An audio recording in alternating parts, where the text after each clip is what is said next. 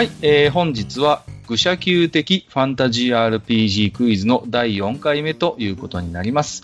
ファンタジー RPG クイズといえば、お相手はもちろんこの方、ジダラクサイさんです。よろしくお願いいたします。はい、よろしくお願いします。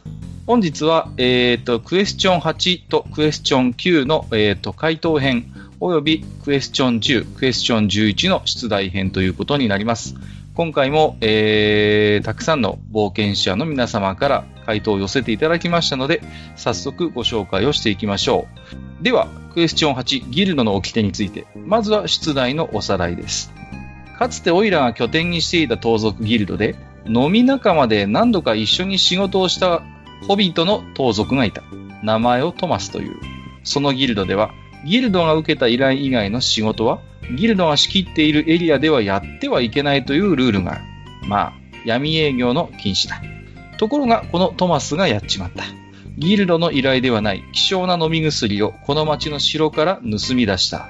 何でも恋人が重い病に侵され、その薬でないと助からないという話だったようだ。犯人がわからない城では、担当者から内々にギルド長宛に犯人探しの依頼まで来る始末。幸い恋人の病は癒えたようだが、ギルドに筋を通したいと自白して、ギルドの左門会に引っ立てられたトマス。彼にとっては恋人と出会った思い出の街だが、こんな時は裏切り者の刻印を体に刻まれ、追放されるのが習わしだ。左門の様子を傍聴していたオイラだったが、ちょっと起点を聞かせて、トマスの罪を罰金にまで軽くさせることに成功した。さて、どんな手を使ったのだろうか、というのが今回の出題でした。では、回答を紹介していきます。今回は、えっ、と、出題した、えっ、と、担当者が、その、えっ、と、問いのこ答えを、えーご紹介していきますので、クエスチョン8についてはすべて、カルの方で紹介をします。ウェンディモ・ベスプッチ、フォフォフォ、またしても外してしもうたが、それでもメダルをいただけるとはのう。しかし、買いかぶりすぎじゃて、わしはただの老いぼれ冒険者。おのしらに褒められるほどのものではないわい。特におのしらがシティ系と呼んでおる。今回のようなものにはなかなか知恵が回らなくての。そうじゃな。今回も過去に起きた事件の話から知恵を借りて、そこからヒントを探ってみようかの。と言っても昔話と呼べるほど過去ではない。わしがたまたま傍聴していた、ほんの15年前に起きたある国家での裁判の話じゃ。お主らにとってはつい昨日のことのようなものじゃろう。現在と過去、関連性のある2つの殺人事件を扱った裁判だったんじゃが、黒幕にして真犯人が、なんと地方警察局の局長でな、証拠の隠蔽や捏造、さらに巧みな法廷戦術を操る強敵じゃった。一方、弁護側は、こやつが真犯人である決定的な証拠を入手していたんじゃが、どうやら偶然入手した上に、当初は事件との関連性が不明な代物だったらしく、警察局に認可されていないため、証拠品として提出できない法的理由もあったようでの。そこで、弁護側は相手の警察局長という立場を利用することにしたのじゃ。この証拠崩れのボロ布の存在が事件と関連性がある品であるという現地を引き出すことで、裁判中に警察局が認可した事件と関連性のある証拠品として法的に成立させた上で、ここぞとばかりに突きつけてとどめを刺したんじゃ。いや、あの逆転劇は素晴らしかったの、フォッフォ。さて本題に戻るが、今回の原型の鍵も、先の裁判のような権力の長、この場合、ギルド長の力を借りたというのがわしの予想じゃ。何せ半端な小細工が通用する場所ではあるまいて。おそらく今回は、今回のために根回ししたというより、こういった事態がいつ起きてもいいように、ギルド長に日頃から貸しを作り、代わりに用意してもらった物でもあったんじゃろう。それでどんな物かとな？例えば、なぜかあらかじめギルド長のサインが入った白紙のギルド依頼書といったものかもしれんな。これにちょちょいと依頼人として依頼内容を書けばあら不思議。本物の依頼書の完成じゃない。この依頼書を掲げて、おいおい、トマスは予定で覚えてないだけでギルの依頼を受けて盗み出しただけじゃないか。これ、この通り。と叫んでやったんじゃろう。依頼してたなんて話、当然ギルドにとって寝耳に水じゃが。依頼書にはギルド長のサインがしてあるし、ギルド長はギルド長で、ああ、そういえばそんな依頼来てたっけな。忘れてたわ。いや、めんごめんご。と、とぼけられてはそれ以上引き下がるわけにはいくまい。ん？盗んだ薬を恋人に飲ませたら結局横領という重罪になるから一緒では？とな。フォッフォ。そこはカルドのトンチの聞かせどころよな。わしならこんな風に書いてみるかの。場内に保管されている希少な薬を盗み出してほしい。ただし、薬自体が欲しいわけではない。城から失われればそれでいい。奪った薬はそのまま報酬としてくれてやろう。飲むなり売るなり好きにするがいい。依頼人ら、よだそう軽かった。結局人が、人騒がせな自主で無駄な左門会を開かせた分のけじめとして、罰金刑は免れなかったが、ギルドのメンツは一応保たれたわけじゃ。無論、犯人探しの依頼など適当に理由をつけてぽいじゃぽい。きっとこの話は本筋ではなかったため、発想力で感心させたもん勝ちの勢いで、こういうこんなこともあろうかと、というラフなテクを手に、ラフに、ラフなテクに手をつけても多めに見てもらったんじゃろうが、本筋だったら許してはもらえますまい、フォッフォー。ということでいただきました。えー、ということで、ちょっとね、長かったんですけれども、うーん、そうですね。まあまあ、目の付けどころはちょっと面白いかなとは思うんですが、まあ、個人的な意見ですよ。あのー、やっぱりね、こう、ギルド長はどんなに貸しを作ったとしても、白紙のギルド依頼書は書かないように思う。おいらは。うん。そうね。そうね。そこはちょっと問題ですね。うん、あのー、言ってみればね、ギルドの依頼書っていうのは、もうそのギルドにとってみれば、もう命綱にも等しいものなんだよね。うん。だからこの依頼書一つで要はギルドの仕事がきちんとギルドが請け負ったものか否かということを判断するわけだから、まあ、まかり間違ってもね、歌詞を作ったり酔っ払った勢いとはいえ、ギルド長ともあろう立場のものがね、うん、白紙のギルド依頼書というのは、ちょっと個人的には、うん、難しいかなという気がする。おいらは。そうですね。まあ、それの話で言うんだったら、その、今までこう、いろいろとやってきた歌詞を返してもらうために、あのギルドの依頼という形にならないかっていうような話を通しに行かないとダメですよね、先に。うん、事前にね。そうそうそう事前に通しておいて、うん、でそこからまあ、どうにかこう、えっ、ー、と、メンツは保てるようにすると。うん、そうまあ、あの、犯人探しのことに関しては、あのー、適当な理由をつけてポイしなくても、別にあの、死体さえ上がればいいんで。そうね。うん、はい。で、物が返ってくればいいんでしょ。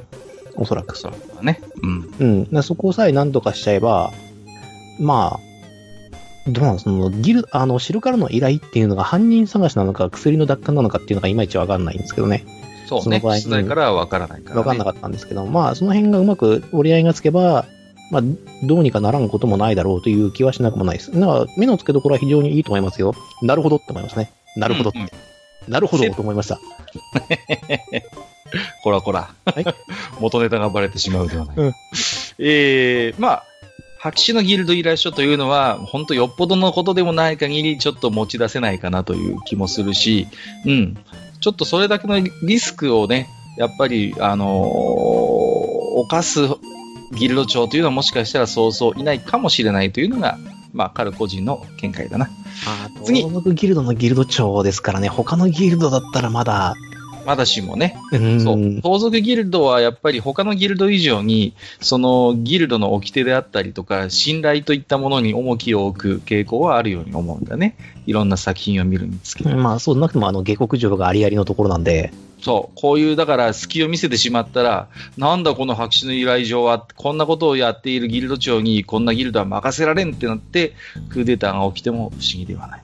それこそあの別のその次期ギルド長を狙っているやつが、あの、カルを抱き込むとか、カルをこうとっ捕まえて、これ嘘の依頼だろうっていうようなことを吐かせちゃうと、一貫の現そう現現在のギルド長の立場が非常に悪くなってしまう可能性があるので、うん、それこそやっぱカルの首と交換ぐらいの覚悟がないと、この、あれは厳しいですね。うん。さて、次行きましょう。パンダの序以下略、差出人全略いって書いてますけど、なんかどんどん略されてるな。えっ、ー、とね、最初にね、歌えって書いてあるんです。で、これあれだと思うんだ。小手先、小手先だけの技だけじゃどだいでしたっけ？紅の剣だよね、これ。間違ってたらごめんなさい。こんな感じだったと思うすいません。えー、全く記憶がもう曖昧でございます。10ステージの曲だった気がする。ということで今回は、どういうことだよ。小手先だけの技も小道具も必要ない。誰でも簡単に作れちゃう解答レシピで優勝していくことにするわね。どこで聞いたことある今回の内容だけど、カルちゃんとは別ベクトルでいらんことしいが一人ではね。そう、トマスちゃんよ。なんで自首なんかするのよ。この子本当にローグ？これじゃあギルド側が彼の処遇についてどうするべきか。あれこれ考えたり根回ししたりする暇もなく。形式に測って左門会開かなきゃいけなくなったし、掟に測って追放しなくちゃならなくなったはずよ。でも、だからこそカルちゃんが付け入る隙ができたわけね。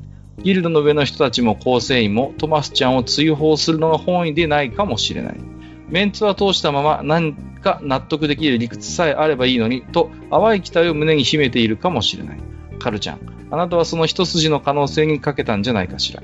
具体的に何をしたか、最初に書いた通り、チョコ材なトリックも道具も必要ないわ。傍聴席から勢いよく立ち上がり、大きな声で言ってやったのよ。とてつもなくわざとらしく、白々しく、人を小馬鹿にしたような言い方で、そして2でミックスな音色でこんな風にね、あれれおかしいぞ。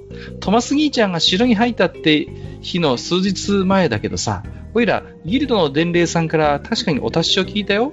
今日から数日間、城の現役を、全域をギルドの管轄エリアから外すって。トマス兄ちゃんが盗みに入ったのってその期間内だったけど、なんで兄ちゃんが悪いことしたみたいになってんの？もちろんすべて嘘っぱち。でもね、人が誰かの心を動かし、状況を動かし、運命をも動かそうとするとき、始まりの言葉が嘘か誠かなんて些細なことでしかない。なんて英雄団ではよくあることじゃない。大事なのはギルドのみんながその路線で行ってみようと乗ってくれるかどうかよ。あなたはさらにまくし立てたわ。ギルドの掟ってさ、ギルドの管轄エリアの中で許可なく仕事をしちゃいけない？だったよね。でも、トマス兄ちゃんはエリア外だった城で盗んだんだから、掟を破ったわけじゃないはずだけどな。え自白のこと？おじさんたち知らないの？トマス兄ちゃんってさ、お酒が入ると時々やってもいないことをやったようにベラベラ話し出すんだよ。まさか真に受けちゃったの？オイラと一緒に聞いているおじさんたちもさ、城の管轄外のお達し、ちゃんと伝わってたよね。カルちゃん一人の言葉では上も、上は動かないかもしれない。でもこう煽ったことで、おう、俺も確かに聞いたぜ。ああ、トマスの酒癖に釣られちゃったんだ。ついでに僕も釣られてみる？トマスの正しさに俺らが泣いた。じゃあトマスは無罪でいいよね。答えは聞いてない。こうした、えー、こうして賭けに乗った仲間たちが流れを作ったのよ。あとは上がどう判断するか。もちろんそんなお達しなどないことは知っているんだから、退けるのは簡単。でもそうしなかったのはトマスちゃんの処遇が語っているわね。え、なんで無罪じゃなく罰金刑になったか？そんな、こんな人騒がせな自首したからに決まってんじゃない。城からの犯人探し依頼は結局こう報告したんでしょうね。犯人について調べてみましたが見つかりませんでした。いかがでしたでしょうか。きっとどこかで元気にしているんでしょうね。過去某クソ検索妨害サイト風。これによってギルドの信用に多少の傷はついたのかもしれないけど、時には依頼達成を捨ててまで守るべきものってのもあるんじゃないかしら。まあ、だからって物語終盤で急にギルド依頼達成率100%を目指したいなら、アンリエッタを仲間にするのは諦めろという、えー、かゆ仕様をぶっ込んでくるのだけはマジファッキー。ここから先は乱暴に破り取られていて読めないということでいただきました。長い。まあ、あのね、大衆を味方につける、まあ、一緒に傍聴していた盗賊ギルドの仲間が何人か、まあ、もちろんいるんだけれども、そんな彼らをまあ味方につけるというのはなかなかユニークな視点かなとは思いますね。うん。まあ、あとはそうですね、その、目の付けどころとして、なんでトマスが自白しちゃったのっていう、そういう自白に目をつけたところはちょっとポイントが高いかなと思います。これはどうですか？ジダさんは聞いていて。いや、まあ、あの、トマスが自白したのは恋人のためでしょうね。うんうんうんうん。うん。あの、盗賊ギルドは、えっ、ー、と、金にうるさくて金に汚くて、それでもなおかつ信用を売ってるっていう不思議な、あの、機関なので、あの、はい。えっ、ー、と、この信用を損なうということはっていうことなんですよね。そうそうそうそう。はい。そこなんですよ。うん。がありますので、うん、決してね、あの、この自白、あの、もし自首をしなかった場合というのは、あトマスには確実に、えっ、ー、と、まあ、死よりも恐ろしい結末が待っているかもしれませんし、えーと、生き残った恋人に関しても恐ろしいペナルティが課されていたことでしょう。そうね。これはだから、はい、ね、まあ、あの、出題でも言ってますけど、まあ、トマスはね、やっぱギルドに筋を通したいということを言ってるんですよね。うん、うん。で、まあ、タマスがどうか、どうそう、どうしてそう考えるかっていうと、このまま黙っていて、第三種の密告でバレた時の恐ろしさを知っているからですよね。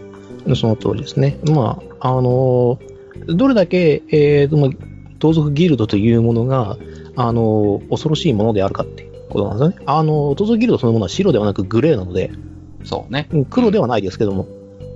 まあ、最近のね、作品のゲームとか物語の盗賊ギルドって、あんまりそういうダーティーな要素って見えにくいんですけど、やっぱりもともとをね、考えてみると、うん。やっぱ厳しい掟を持って、あの、統率されたゴロつきなんで。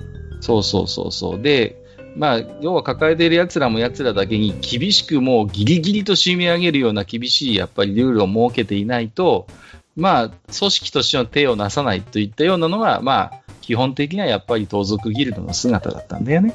うん、うん、そうなんですよ。で、まあ、あのー、あれですよね。まあ、最近ちょっと読んでるんで、あれなんですけども、あのー、いわゆるあの、盗みの参加条を守ってるからおみこぼしがもらえてるみたいなところがあるので、うんうんうん。うん。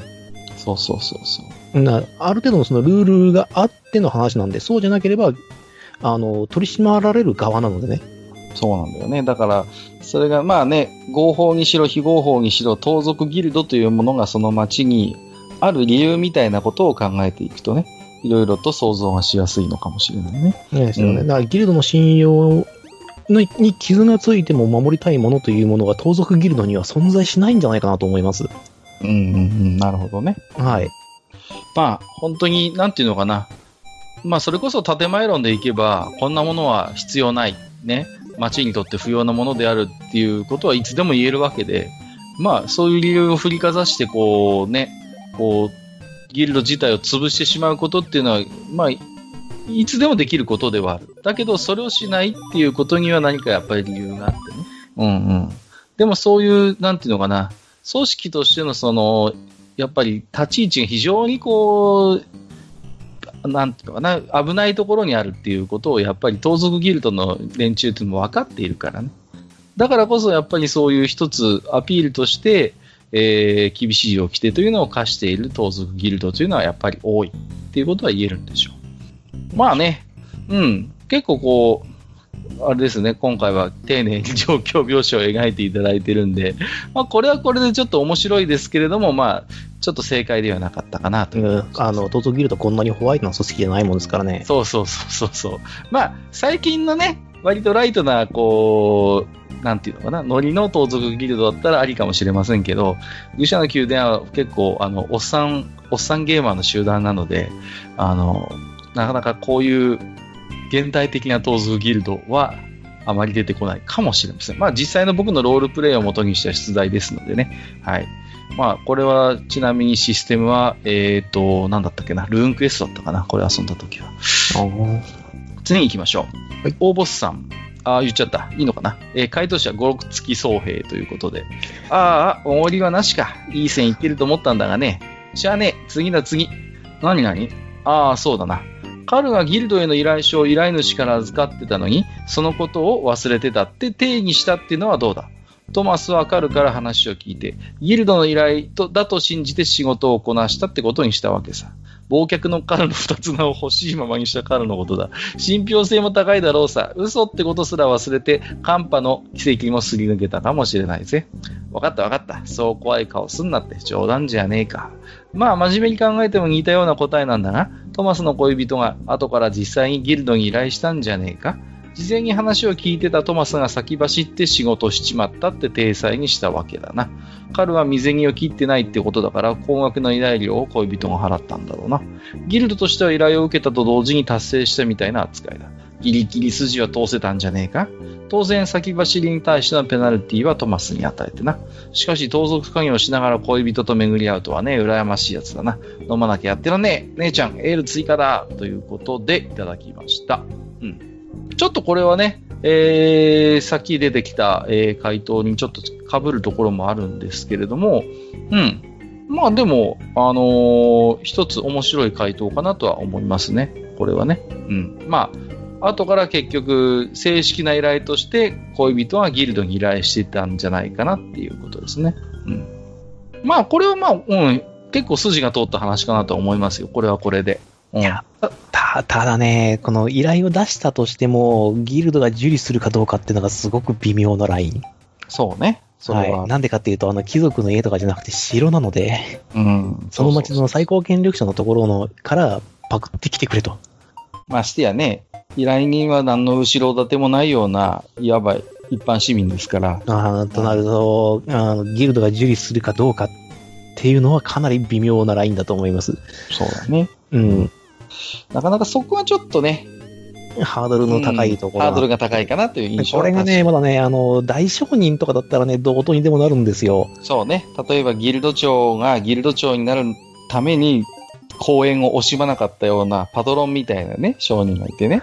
今回は頼むぜ、俺の顔に免じてっていうことだったらまだわかるかもしれない。うん。だけども、まあ少なくともね、そういう後ろ盾があるような、まあ恋人という描写はなかったわけだから、そう考えると、まあ、ちょっとね、現実的ではないかもしれないね。次行こう。そうですね。まあ筋を通すっていうのがなかなか難しいことですね。難しいね。まあそこが一つヒントではあるんですが。えっ、ー、と、バーギー、アットマーク、崖っぷち冒険者。これってギルドの他の掟次第じゃないのかな？例えばこれ盗んだのはトマスの恋人ってことにしたらどうなのかしらね。ギルドに所属してるのはトマスだから、まあそれでも身内がやらかしたってことで罰金犯人探しの依頼は来ているようだけど、それを受けたとは言っていないし、真犯人を差し出す義理もない、みたいな。でもトマス自身が自白しちゃってるみたいだしな。恋人が主犯でもトマスが共犯の位置だったら罰金じゃ済まないでしょうしね。そもそも筋を通したくって自白自白した、えー、トマス自身が納得しないと成り立たないわけだし。まあでも他に何も思いつかないし、もうこれでいいや、飲もう飲もうっていうことで。うん。これはね、うん。これはね、えっ、ー、と、原稿を考える中で最高にまずい答えですね。ね、これはちょっとね、一番 NG かもしれないね。はい。えっ、ー、と、これはですね、なぜかというとですね、えっ、ー、と、城と盗賊ギルドのメンツを両方潰すっていうそうなんですよ。形になってしまうんです。あの、盗賊ギルドがなぜ存在できるかっていうのは先ほど話したんですけれども、えっ、ー、と、そこにある盗賊たちを統括していて、それ以外の仕事をさせないからっていうある程度のその犯罪の抑止になってるっていう部分があるので、そこなのよ。はい、あの、盗賊ギルド以外の奴らが街で仕事をしたらどうなるかっていうことなんです。それこそ先ほど言いましたけども、あの、死ぬよりも苦しいっていう現実がそこに存在してるんです。だから、あの、盗賊ギルドってグレーなんですけども、城の方もある程度おめこぼしをしてるっていう部分があるんです。犯罪抑止のための盗賊ギルドなんですよ。うん。だから、結局ね、なんでじゃあ城が今回薬を盗まれて、盗賊ギルドに犯人探しの依頼をしたのかっていうことを考えればよくわかる。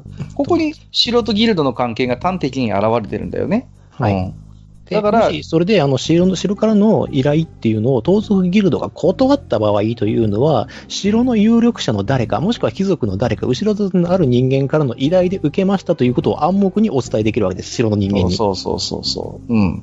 そこなんだよね。はい。からここにその、なんていうのかな、城と盗賊ギルドのやっぱ関係性がやっぱり出てるんですね。うん。だから、要は、うん、ちょっとお前らの方の身内なのか、それとも全くの外部なのか、訳ありの仕事なのかっていうことを、ね、まあちょっと、あの、要は探り入れてるような形なわけですよね。そう依頼という形を持って探りをしているっていう、その腹の探り合いをしている中だから、あの、こういう風な真相にしてしまうと、えー、誰も幸せになれませんね。これはバッドエンド一直線はい、あの、トマスの恋人はどういう形になるか分かりませんけども、お金に換えられた後死ぬことになるでしょう。で、トマス自身も、えー、と、おそらく入れ墨ではなく、えー、と、腕を落とされるぐらいするんじゃねえかな、こういうことやっちゃうと。まあ、おそらくね。はい。ね。じゃないと、ギルドそのものを危機にさらすことになってしまいますので、うん。それぐらいをやって、その腕を送りつけるぐらいの、えー、ことをもしかしたらギルド長は考えるかもしれない、ね。うん。次行きましょう。くだやさん。お初にお目にかかります。お蕎麦屋さんのちょっとしたつてで以前からこの宮殿から漂う、えも言われぬオーナーに惹かれておりましたが、ステイホームのおかげでがっちりと宮殿の魔力に取り込まれてしまいました。久田屋と申します。特に TRPG に造形が深いというわけではありませんが、私なりの披露、推理を披露させていただきたく筆を取りました次第です。えー、乱筆、文乱筆ではございますが、平にご容赦ください。えー、ということで。意義あり。なんか今日このパターン多いな。静まり返っていた審問会場に突然、春、なるほどの大きな声が響き渡り、聴衆はその立場に応じて様々な表情で彼の方を見合った。トマスの罪と量刑には明らかな矛盾があります。まず、反逆の夜勤はギルドの掟に反した罪人に押されるもの。では、ギルドの掟とは何かギルドの縄張りにおいてギルドを通さない仕事を受けることを禁ずる。これが掟です。今回、トマスが行った行為はどこのギルドの仕事、どこのギルドの仕事ではありません。また、お城の中がギルドの縄張りだと言っていいものかは疑問符がつきます。審問庁、お城は誰が治めている領域ですか？審問庁は何を当たり前なことを聞くのかといった風に不服そうな表情をしつこう答えた。王様に決まっておる。審問長の言葉に勢いを得たカル、なるほどはさらに発言を畳みかけた。ならば、トマスが働いた盗みはギルドには関係なく、国とトマスとの関係において罪を裁かれるべきだと思われます。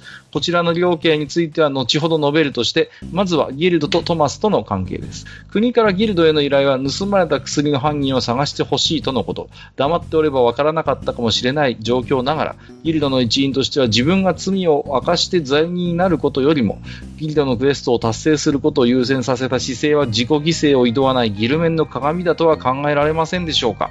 聴衆から大きな喝采が上がる。検察官は苦々しい表情をして、彼、なるほどの法に睨みつけるが口を開くことはできない。お城での盗みについては死にかけた恋人の治療のためであり、監禁するなどの私利私欲のためではなく、上場酌量の余地が大いにあるものと考えられませんでしょうか。盗みを働いたことはやむを得ない緊急避難的な行為ではあるものの、法に背くことは間違いなくそのことに対しての処罰は一定量必要です。しかし、ギルドとしてはトマスはお城からやすやすと重要な品物を盗み出すことができるほど優秀な人材で、かつ自首するほど高い忠義心を持つ男です。このものを焼き印で失うなど大変大きな損害ではないでしょうか。ギルドの大将はロードワーフだが、目をつむったまま、うつむき加減で深く考えている様子だ。どっから見たようなビジュアルなんだね。よって審問長、トマス君の量刑としては城での盗難分に対して上場酌量を加えたものが妥当であると考えられますが、いかがでしょうか？などというなんだか別のゲームのごとき弁論にて、トマスの危機を彼が救ったように思いますが、いかがでしたでしょうか？お二人にご評価いただけるのを心待ちにしております。よろしくお願いいたします。ということでした。はい。はい。うん、限りなく正解に近い、後半は。うん。そう、限りなくね、後半は正解に近いんですよ。そうなんですけど。っていうふうに、まあ、あの、私もね、ちょっとね、この問題に関してはちょっと答えに自信がなかったんで、先にちょっと答え見ちゃったんですけども。はいはいはい。はいはい。あのー、大事なポイントとしては、うん、あの、トマス君が優秀であるということと。そうそう、そこなのよ。はい、そして、えっ、ー、と、ギルドに対して、えっ、ー、と、かなり高い、その、義理の、義理高い男であるということ。そうそうそう、そこそこ。はい、うん。だから、くだやさんはそこにちゃんと気がついているので、これはね、もう、あのー、メダル確定です。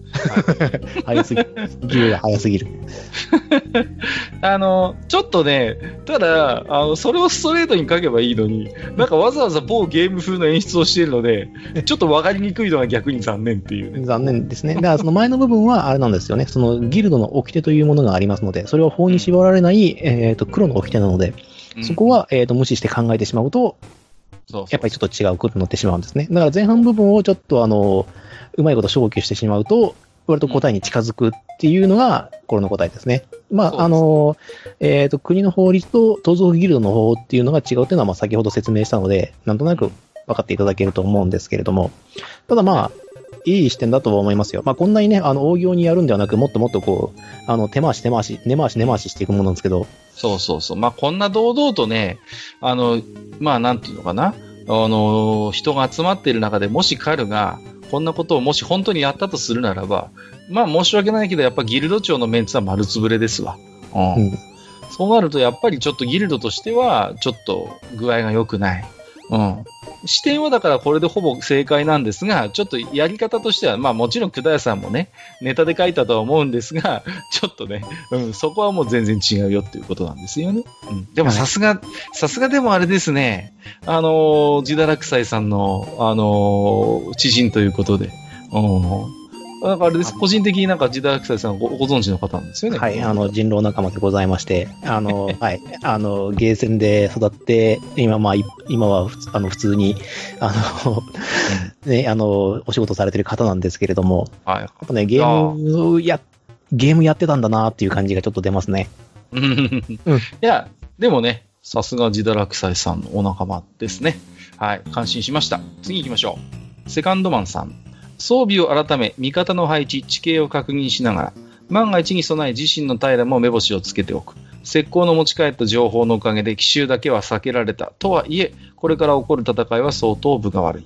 冒険者たちの間に流れる重苦しい空気を変えるため、セカンドマンはあえて今とは関係のない話をし始めた。ギルドの掟っていう話を知ってるかい？彼は言ったのさ。トマスにはギルドを裏切るつもりなどさらさらなく、緊急時だったため、先に行動を起こさざるを得なかった。事後となってしまったが報告をしたわけだし、技術の高さも証明した。一二だし、有能なこの男をこのまま追放するのはもったいない話じゃないのかい？実は彼はギルドの顔役で発言権があったんださ。そしてとどめの一言に、トマスが追放されるなら俺もギルドを抜ける。とか言い出してギルド幹部を困らせたんじゃないのか？直球すぎる回答かな？しかし絶対絶命のピンチの時ほどは直球勝負が案外と的を射抜くことだってあるものなのさ。さて、ここで提案だ。敵の指揮官の首を取ったやつにみんなで周囲を守るってのはどうだい？え、金の方がいいって？直球だねっていうことで。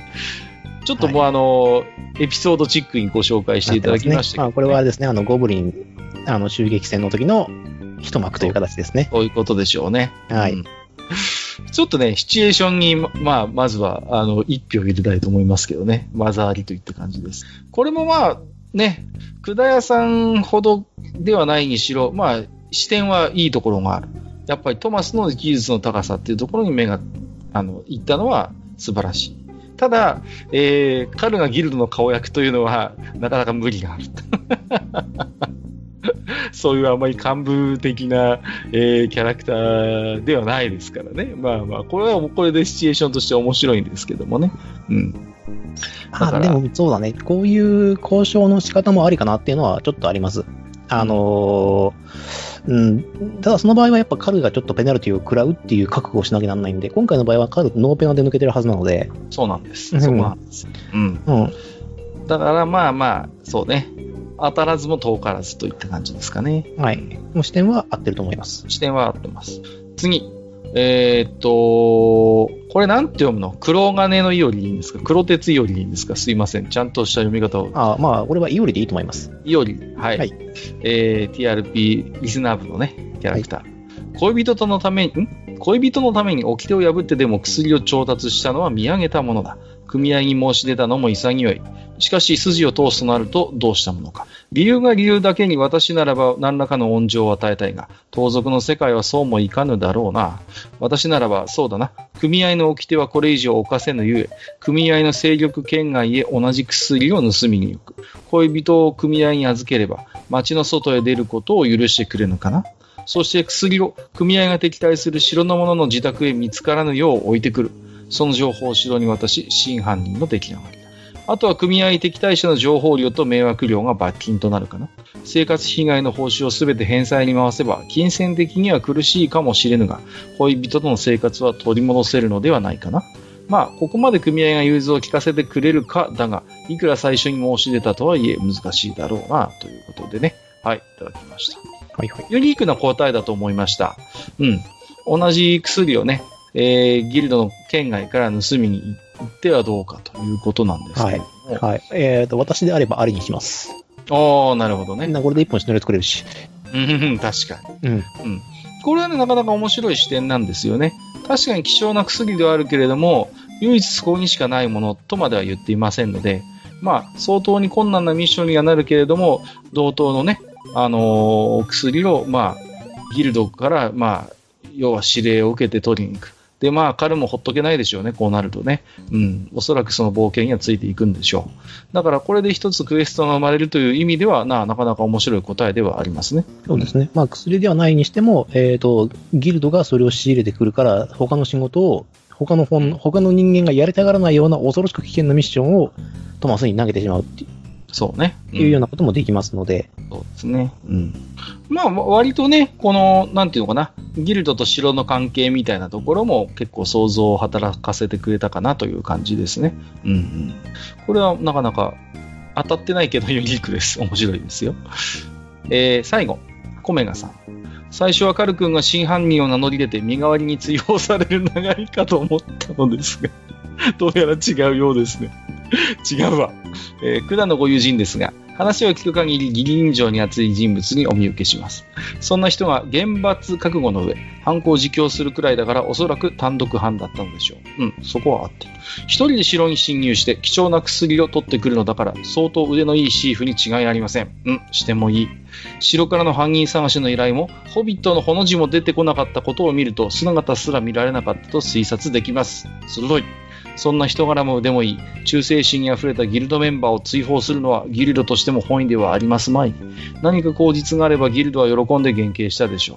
問題はその口実ですが、自首や反省はもう使ってしまったので、あとは司法取引を行ったのではないでしょうか。城に潜入した方法をギルドに教える代わりに減刑を認めてもらえば双方の利益になります。ギルドは犯人を引き渡すことはできなくなりますが、城の警備の問題点をいくつか指摘してあげれば面目を保てるでしょう。あとはその友人軍が完全に姿を隠せる魔法の指輪を持っていたのだとしたら、世界の危機かもしれないので、友人から回収して火山に捨てていただくようお願いいたします。といただきました。はい。えっ、ー、と、今日いくつか挙げているポイントを結構正確についてますので、うん、短いながら、これは割と確信につをついた回答かなと思いますよ。うんうん。よくできてると思う。うん。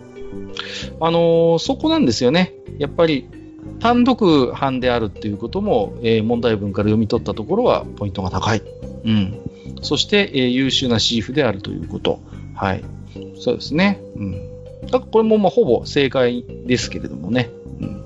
まあギルドとしてもこれだけのまあね、忠誠心が高くて優秀なシーフをみすみす失ってしまうのはやっぱり損失であるというところですね。うん。ジダーはどうですか？この回答。いや、この回答はいいと思いますね。うんうんうん。えー、だからお、お互いのそのメンツを保てるような形を取りたいと。そうそうそう、そこなんですよ。そこをね、えっ、ー、と、やらないと、まあ、まずいよねっていうことなんで、で、あの、警備の問題点を指摘してあげるっていうのは確かに非常にいい方法だと思います。でそれをこっそり教えることで、まあ、改善できるっていうのと、あと、まあ、前も言いました、さっきも言いましたけど、犯人は別にでっち上げることそんなに不可能ではないので。ね。そうそうそうそう。はい、うん。だからね、まあ、その双方のメンツをやっぱり立てるエレガントな回答を施行されていらっしゃるので、やっぱりポイントが高いです、米田さんの回答はね。うん、さて、それではお待たせしました。えっ、ー、と、回答発表とメダル申請者の決定です。えっ、ー、と、今回のポイントはもう繰り返し言ってますけれども、えっ、ー、と、トマスはギルドに筋を通すとして、黙っていればおそらくバレなかったであろう掟破りの仕事をわざわざギルドに申告したということにあります。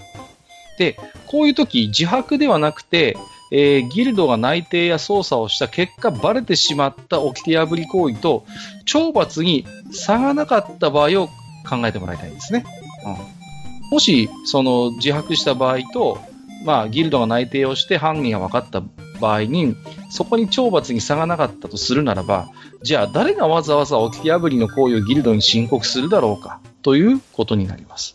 たとえそこにね、上場削量する余地があったとしても、誰も名乗り出ないのではないかと思います。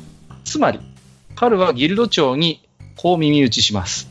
これはギルドの自浄能力を高めるまたとない機会ですよ。ということを言うんですね。実際にトマスの罪を一等減じたことで、掟破りかどうか微妙な仕事についても、えー、長に報告が上がるようになって、風通しのいい組織にこの盗賊ギルドはなったようです。で、もちろんギルドとして罰を与えてますので、城にも一定のメンツは立ってます。まあ、そりゃ貴重な薬ですから罰金も安くはなかったが、同等の薬はそれで買い戻したようですし、トマスはギルドにますます恩義を感じ、せっせと働いてお金をギルドに返しているようでした。まあ、会より始めようというお話でしたというのが、彼の用意した回答でございます。はい。はい。そうですね。えっ、ー、と、一言で言うと、これ難しいです。これをですね、なぜかというとですね、シティ特有のあれなんですね。つまり、えっ、ー、と、認識が必ずしも共通ではないために、えっ、ー、と、かなりの時間をすり合わせに使わなきゃならないということなんですよね。そうそう。これをもしやろうと思った場合は。えー、だから、えーと、今回の回答が、えーと、とても難しいなと感じた理由は、私と、えーと、彼の質疑応答だけで、えーと、世界観を想像しなくてはならなかったっていうところがあります。そうね。はい。えー、ですので、えっ、ー、と、で、これが本当に取るのかどうかっていうのは、ある程度、うん、なんだろうな、コミュニケーションを取っていかないと無理なので、まあ、今回の問題はかなり難しかっったんじゃないかなと個人的に思います。すいません。いつもね、彼の問題は初心者向きと言っておきながら、今回はちょっとね、出題した後の皆様の反応を見ても、うん、難しかったかなと反省をしておりますけれども。だからシティアドベンチャーって難しいんだよ。まあ、さて、ではね、メダル申請者を決定したいと思います。はい、えっ、ー、と、まずはね、非常に鋭い視点を投げてくださった久田屋さん、そして、えっ、ー、と、コメガさんに、えー、カルとしては花嫁メダルを申請したいと思いますが、はい、えー、ジダもし追加したい方がいるならば、どうぞ。はい、えー、セカンドマンさんですね。はい。とあとは、あの、いおりさんにも差し上げましょう。これは非常に、あの、別会としてはいいと思います。私はこれを許可しますんで。ね、もしゲームマスターだったら。うん。次の冒険につながるような回答っていうのはワクワクしますしね。あ、うん、あ、なるほど。そういうことがしてるのか。よしよしよしよしよしよし。じゃあその願い叶えてやろうではないかって。っていう。はい。ということで、じゃあ、えー、長くなりましたが、クエスチョン8の、えー、メダル申請者は、コメガさん、カルさん、セカンドマンさん、イオリさんに決定でございます。ありがとうございました。さて、では、えー、バトンを時代に渡しましょう。はい。それでは、えっ、ー、と、クエスチョンの9ですね。えっ、ー、と、冒険者の手引きですね。えっ、ー、と、出題はこういったものでした。えー、熟練冒険者となれば、えー、冒険者志望の若者から助言を求められることが多くある。そこで問題になるのはどんな装備がいいかという質問だ。経験者としては助言してあげたいが、どんな助言をするのがいいだろうか。みんなの意見を聞かせてほしい。という問題でした。まあこれ答えないのでね、今回あの、クエスチョンの8がちょっと難しめだったんで、柔らかい問題を用意してみました。はい。ということで、えっ、ー、と、回答に行きます。えっ、ー、と、オーバック男爵、えっ、ー、と、フレディの冒険者仲間風俗レビア仲間ということになっております。えー、さて、こたびの説問、えー、出題者を存じているものなら誰でも、これは何を狙って聞いているのだろうか？と、いぶしがしにしているのではないかね？どんな装備がいいか？その相談先は本来なら、えー、武器屋と財布であろう。初心者用防具などバリエーションがあるわけでもないし、武器の選択に至っては、えー、武器に振り回されるな、己の役割を果たせ、の一言で済むのが、済むのだが、そんな耳くらい剣の話は聞きたいわけではあるまいて。うん。そうだな。あえて挙げるとすれば、戦闘以外の用途としての武器という観点から探っていくとするか。武器という戦闘用の道具は実際に冒険に出ると時として戦闘以外で様々な用途で用いられることがある。えー、メイズであれば障害物の破壊に用いることはあるし、えー、槍などの長物ならば、えー、手の届かない位置にある仕掛けに触れたり、えー、底なし沼に浮かんでいる遺品を回収したりといったようにな。そういった使い方をひらめくことができるか。え、それもまた冒険者として長く生き抜くための大切な心得と言えよう。えー、すると、戦闘以外の用途に使うことが苦手な武器があることに気づくだろう。代表的なのは弓だ。えー、存在に扱えば歪んだり弦が消えたり切れたりする以上、えー、矢を放つ以外に用いようと考えるのは愚の骨頂だ。えー、クロスボウであればなおさらよ。えそのような獲物を手に取るのであれば、他に何らかのサイドアームを、え備えておくべし。というのが我が輩の意見だ。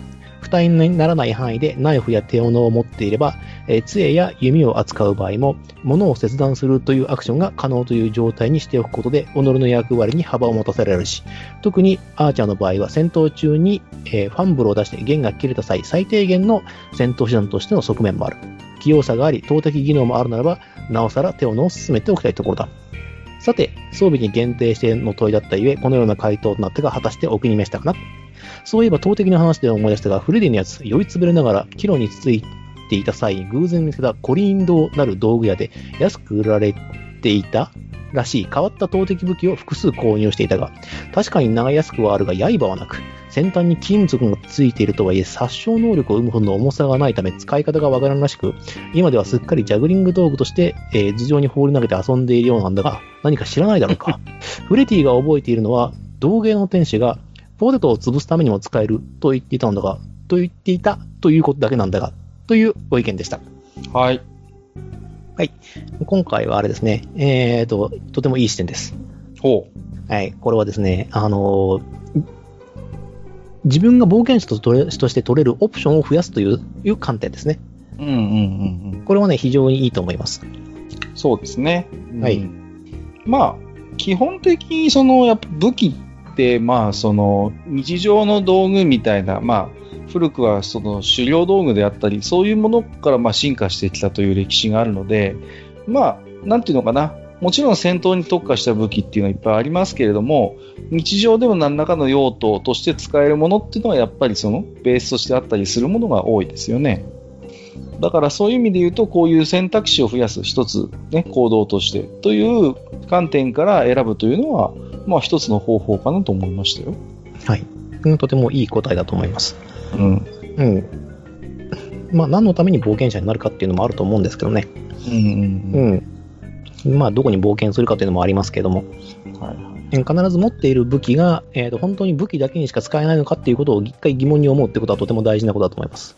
そうね。うん、はい。だから、そこの発想が、まあ、TRPG ならではではありますよね。はい、その、ね、武器屋に行って武器を買うっていうことが、もうイコール戦闘で使う攻撃力がいくらかといったような、まあ、単純化されたものにならないというのが TRPG の面白いところなので、うん、これは一つの、はい、僕は、えー、いいとこついた回答だと思いました。はい、いい、とてもいい回答だと思います。で、フレディ殿が持っている、えっ、ー、と、ジャグリング用のアイテムなんですけど、えっ、ー、と、金属がついてる方とは逆方向に、おそらくね、輪っかがついてると思うんですよ。うんうん。うん、それをですね、こう、小指のところにプッてはめて、くるくるくるくる回すと楽しいと思います。なんか最近そんなのがおもちゃで流行ってるような気がするけど、まあいいや。はい。うん。じゃあ次行きましょうか。はい、えー、次はですね、バーニーアット崖っぷち冒険者さんからいただいております。うん。えー、うん、私もそこそこの東京になってきたけれど、冒険者になって日は浅いからね、真面目に回答したらゴブスレさんの受け売りになっちゃうし。まあ、そうね、取り回しのいい武器、動きやすい鎧とか基本的なことは守った上で、それとも見た目に個性をつけていきたいかな。この司法世界においては、冒険者のセルフプロモーションは重要視されているからね。えー、装備の色味を揃えてみたり、アクセントに羽をつけてみたり、とにかくキャラシーの、えー、外見の欄にいっぱい書き込むと絵師的には助かるってお父様が言っていたわ。えー、例えばこの世界では、えっ、と、えー、これは強行、ブレストプレートがとても使い勝手が良くて、新人さんには普通におすすめなんだけど、うちのパーティーのいおりさんは、え、その性のまま和風にアレンジした、えー、袖なしシヌリドーマルという装備になってたりするんだよね。えー、これはもちろん G、神様のお許しを得て、というか神様の発案だったんだけど、ぶっちゃけ、えー、強行って装備が優秀すぎて、他にあまり選択肢がないので、こういう形で個性をつけていくのも面白いんじゃないかな。以上、ベテランの方々のように深い話ができないので、私の身近な世界に絞った話になっちゃったけど、私にアドバイスできるのはせいぜいこれくらいかな、ということをいただきました。うん。まあね、あのー、これも、なんていうのかな、コブスレ TRPG のプレイング経験から来ているお話なので、うんうん、まあ、非常にこう、想像しやすいところかなとは思いますけれどもね。うん、はいはい。あの、装備品の名前書いていきましょう。これね、結構面白いんで。そうですね。うん。まあ、取り回しのいい武器、動きやすい鎧っていうのは、まあもちろん、一つね、ポイントにはなるんですけれどもね。そうなんですよね、まあ。なかなかね、こう、プレイング経験がね、こう、そんないろんなシステムで遊んだこと多分まだないでしょうから、あのー、あれですけどもね、ちょっと具体的な武器名なんかもぜひ本当は上げてもらいたかったかなとちょっと思いましたけどもね。うん。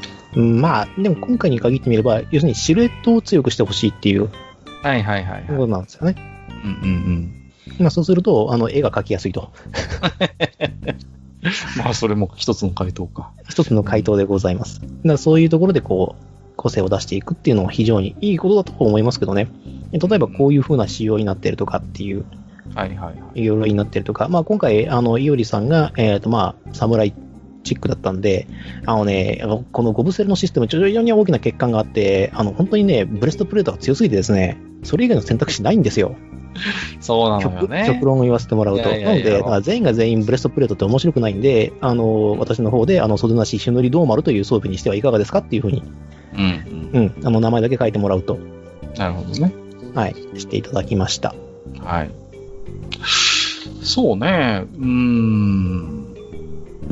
まあ、やっぱり武器、まあまあまあ装備っていうのは、その、冒険者の一つ個性を彩る上でとても重要な要素なので、うん。なんかね、こういう視点も、まあ面白いなと思いましたね。うん。とてもいい答えだと思いますね。では、はい、次行かせていただきましょう。えー、次は、えっ、ー、と、法人カリウドさんこと大母さんからいただいております。はい。違いますよ。うん、オイラは狩人だから本当は弓とか石弓とかを進めたいところなんだけどさ、狙って当たるようになるには修練がいるし、矢の代金がかかっちゃうから安定して稼げない冒険者、冒険初心者には向かないかな。でも安全圏から攻撃できる遠距離攻撃ってのは魅力だよね。だからオイラが進めるのはスリングさ。弓ほどの射程はないけど、こいつなら扱いはそこまで難しくはないし、石は拾えばただだただと。いい響きだからね。えー、片手で扱える上に、非力のやつが使っても威力がそこそこ出るっていうのも魅力だね。かさばらないし、サブウェポンにはもってこいさ。やろうと思えば、小技も効かせられるしね。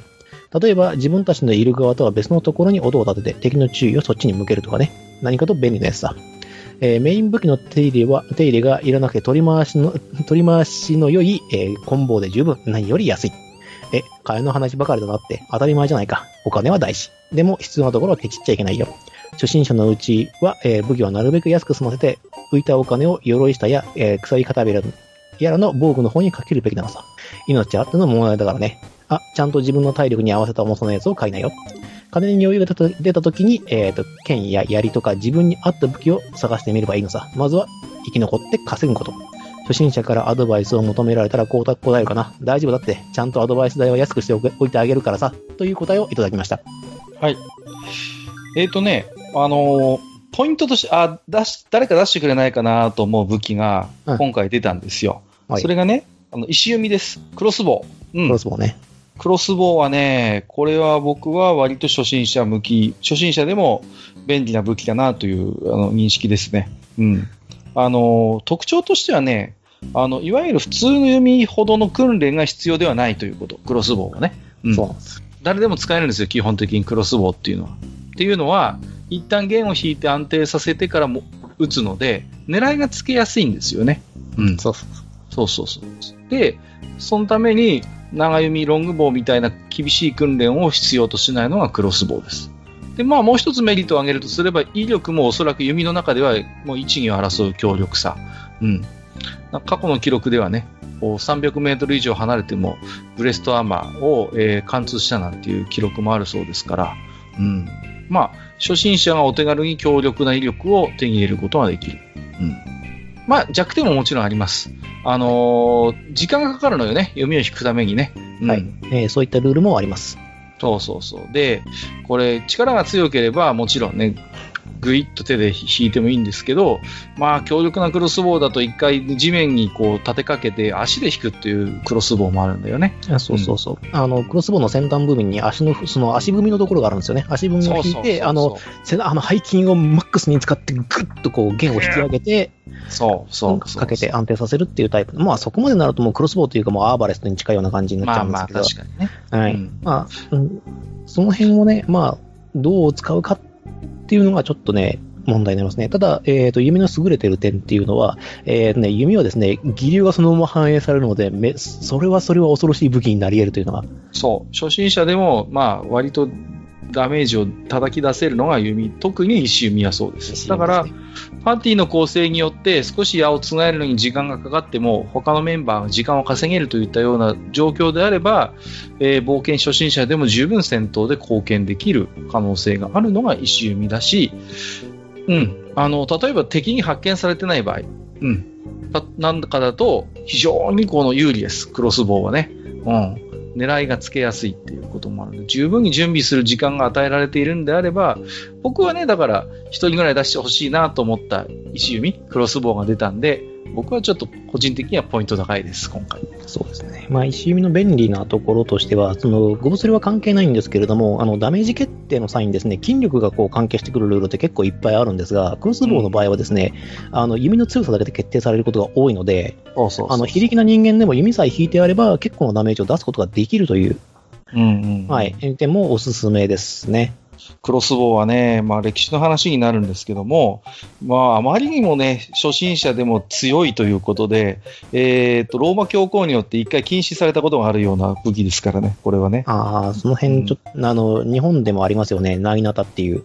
そうそうそうそう。強力すぎて、き、あ、それなしっていうね、こう。なし、なしよっていう。なしよ。それ使っちゃダメよっていう武器があるんですけど、実際に世界中の中で。あります、あります。そうですね。で、その中にこのクロスボウっていうのがあるんですよ。で、まあ、時の教皇がね、それダメよって言ったんですけど、まあ、十字軍の時に、まあおそらく異教徒は人間じゃないって思想があったんでしょうね。はい、異教徒相手だったら使っていいっていうことで、このクロスボウがですね、あの、まあ、十字軍の中で、もう、バッタバッタと、こう、残虐な戦闘行為に使われて、非常に多くの異教徒を血祭りに挙げたという、まあ、そんなちょっと敬意のある武器でもあるんですね。はい。十字軍というのは、そのプロの騎士団だけじゃなくて、割と戦闘素人みたいな集団も多くいたんです。で、そういうあの戦闘員に対しては逆に教会側はですね、クロスボウの使用を奨励したという話があるそうですので、まあ、それだけ素人にも扱いやすくて強力な武器という、まあ、証明なんでしょうな。そうですね。まあ、あとこちらの方で法則っていうか、あの、うんちくを語らせていただきたいと、あの、なぎなたっていう武器があるんですけど、あれがなんであの、女性の使い手が多いかというとですね、あれ男が使うとシャレがなく強いからっていう。そうなの。当時の、そうね、あの一つこう考え方として、そう、あれを男が使ったらもう手がつけらんないっていうことがなので、あの、女子供が習うものみたいな形を取ることで、一応存続は許されてはいるんですけれども、なぎなた術っていうのは。ただ、本当にシャレのなく強いらしいんで、あれ。うんうん、そうなんだよね。なぎなたという武器は。そうそう。あのー、なんていうのかな、あの、足を狙いやすいんですよね、非常に。で、切るのでね、つくじゃなく、ね、切ることにこう、あの、めあの、機能を特化させてるってわけじゃないですけど、まあ、そういう武器なので、足切られちゃうと、終わりなんですよ。そう、あの間合いでや足切られちゃうと、何にもできずに終わってしまう。何もできずに終わるんですよ。はい、もうだ、すねとか切られたら、浅い傷でも立てないですからね、本当に。うん。うん、なんで、あのー、そういう日本のね、和武器での戦闘を想定した時に、何立てで足を払われてしまったら、もう一家の終わりです。強力なんですよね。強力なんですよ。だから、あの、戦国時代の足軽というのは、その、長巻と言われるような、あの、刀と薙刀の中間点にあるような武器とか、薙刀とか、あとはさっき言ったの、銅丸とかで武装して、素早さを特化しながら、こう、ヒャッハーしていくっていう、足軽っていうスタイルが流行ったっていう。そうまあ、そんな話がございましてですね。まあ、だいぶ話が逸れちゃったんで、ちょっと戻しましてと。はい。えっ、ー、と、まあ、あれですね、まあ、遠距離攻撃を持つっていうのは非常にいい選択肢ですよね。うん、うん、うん、そうそうそうそう。それはやっぱりね、さっきも言いましたように、はい、準備さえすれば、やっぱりね、あの戦闘の素人であっても相応の結果が出しやすいということ。まあもちろん味方のサポートは必要になりますけれどもね。うん。ですから、私は個人的に、あの、いい回答だと思いました。はい。ですね。まあ、あとは防具にできるのけ回しましょうっていうのもありますけども、ね、まあ、そこに関してはね、ちょっとまた私は別の意見がありますので、それは全部最後にご披露させていただきます。というわけで、ありがとうございました。では次ですね。えっ、ー、と、セカンドマンさん、答えですね。えー、初心者冒険者へのおすすめ。セカンドマン、みなりは片手剣、脇に、えーと、丸盾を抱えている。おすすめの武器はなスピアだろう。初心者にも、初心者にも扱いやすく、またクロードになるととんでもない強く、とんでもなく強くなれる。サイズにもよるが片手で扱え、両手でも扱える。また投げてよし。近接武器では実質最強の武器だろう。えーと、アイロでは多くの武器を取り,、ま、取り回しに苦労苦心するが、槍なら密集して槍ブスまで押し切ることだって可能さ。集団戦でも使いやすい。腕の腕に自信がない間は、えー、身を寄せ合ってファランクスは。じゃあ、なんで俺は剣使いなのかって、それはなんだ、あれだ。かっこいいからだ。それに、剣は何かと伝説に語られることが多いとは思わないか。だから、マジックアイテムの数も剣が多いと俺は思ってるさ。勝手な想像かね。という回答をいただきました。ありがとうございます。はい、ありがとうございます。まあ、初心者向けで出てくる回答で多いのはやっぱスピア出てくるでしょうね、これはね。うん。そう。実際安いしね。金属部分が少ないから。そうそうそうそう。そうなんですよ。で、まあね、特にもうスピアでも、やっぱり初心者だとショートスピアをおすすめすることが多いかな。うん。剣よりは長いんです。それでいて重さも長さもそれほど邪魔になるものじゃないんで手頃なんですよね。で、やっぱり槍の強いところは貫通力ですよ。うん。で、貫通力は剣よりあるし、あとはね、剣ほどの技術は必要じゃないって言われてますよね。一定程度使う、扱うまでのね、スキルそうですね。剣を切るってなると、あの、もう、すみません、社会に説法なんですけども、やはり技術がいるんですけれども、あの、槍の突きって、そこまででもないんですよね。もちろんその武術はありますけれども、技術が反映される部分はいっぱいあるんですけれども、扱いやすいっていう点もあって、で、あの、槍は別に絵の部分に当たっても打撃になるので、うん、そうなんだよね。はい。だから、まあ、特に初心者ということであれば、一つショートスピア。もちろんね、槍もね、極めればすごいんですけど、はい。まあ、一定のその、なんていうのかな、あの、戦えるような技術っていう、習熟っていうことを考えると、剣よりは楽よ、やっぱり。それはね。うん、うん。まあ、楽だと思いますね。そのあたりは、確かにそうだと思います直線的にね、突き出すんで、攻撃のスピードもやっぱり速い。うん。それだけにブレンは少なくて狙いが外れにくい。やっぱり、初心者的には非常に扱いやすい。扱いやすいですよね。で、まあ、間合いもね、広く取れますし、槍の方が。そうそうそう。で、槍も面白いのよね。極めていけば逆に石突きの方で打ち据えたりとか。そうそうそう。まあ、槍の形状によっては敵の武器を絡め取ったりなんていうことができるスピアもあります。カタカマとか。そうそうそう。ね、まあ、なかなかね、なみなみ、例えば、イタリアにあったコルセルスという槍は、根元が二股に分かれてるんですね。コウモリの翼と言われてたそうですけれどもね。そういうのをうまく使うと敵の武器を絡め取ったりすることもできるし。うんうん。まあ、面白いんですよね。だから、初心者向きということで、スピアを選んで、逆にそれを極めていくというのも一つの方法です。ただ悲しいかな。TRPG でそこまで反映してくれるシステムはなかなか多くはないっていうね。そうなんですよね。でもね、やり強いんですよ。やりはね、うん。いいんですよ。本当に。あの、お金が余るってのがいいんですよ。そうそうそう。安いんだ。安いし、あの、コンボほどみすぼらしくもなく、そう。軽いしね。軽いし。そう。で、あの、刃物であるっていうのは結構重要で、うん。うん、やっぱり、あのー、えっ、ー、と、そこまで切れ味があるわけじゃないですけど、一応切るっていうアクションもできますし、つく、刺すっていうこともできますよね。で、まあ、コンボほどないしも殴るっていう、この3アクションができるっていうのが非常に強くてですね。そうなんだよね。はい。うんうん。わかるわかる。あのー、あとはね、この前のゴブリンスレイヤーのセッションじゃないけれど、集団戦になった時にね、やっぱりスピアを持っている冒険者が2人なり3人いると、もう全然違います。やっぱりね。はいそうそう。まあ書いてますけどもね。やりぶすまなんていう一つ方法を取れれば、もうぐっとその生存率は上がるかなという感じがしますね。そうですね。あの、ゴブスレのルールで言うと、ちょうだいってやつがあって、あの、まあ、要するに武器がすごい長いですよっていうことで、うん、あの、狭い場所、狭い場所では、あの、触れないっていう風なルールがあるんですけども、もし、えっ、ー、と、つくことだけであれば、その、ちょうだいっていうペナルティは消しちゃってもいいかなっていうふうに思ってます。はいはい。なるほど。うん、分回したりはしなくて、ただつくっていう。うん、でそれが3人並んでたら、もう、そうね、うん、はい、とは思います。で、あのー、剣がかっこいいっていうのはよくわかります。まあ何しろ権力の象徴でもありますしね。そうね。はい。まあね、だから一つそれこそローマ軍団兵じゃないけれども、メインのウェポンとして槍を持っていて、まあ一つ腰腰にね、そう、ショートソードをぶら下げておくっていうね。で、まあ、剣、盾を持って戦うっていったような、ローマ歩兵スタイルというのも、まあ、案外あれは理にかなった戦い方になるそうですね。えっ、ー、と、ロング、えっ、ー、と、ロングスピア、まあ、ラウンドシールドが引いたシールド、うん、ショートソード。ショートソードだね。うん。それが基本的な形じゃないのかな。はい、うんうんうん。ありだと思います。ありだと思います。ただ、あの、シルエットが完全に兵士になります。そうね。ちょっと冒険者としてさっきのあの、バンギーの話じゃないけど、じゃあちょっとそれじゃあ、キャラ付けとしてどうなんだって言われた時に、まあ、まんま、まんま歩兵になっちゃうんでね。そう、歩兵ですね。まあそこのちょっとネックはあるかなという感じはしますけど。ね、大丈夫です。あの、頑張って冒険を重ねてですね、あの、チェインメールとかですね、あの、プレートメールとか来始めると、一気に騎士にランクアップ、シルエットがランクアップしますんで。そうそうそうね。やっぱり槍も極めていくと、それはそれで非常にこう、なんていうのかな。キャラクターとしてのやっぱりこう、個性も出てきますんでね。うん、面白い試みだと思いますよ。うん、はい。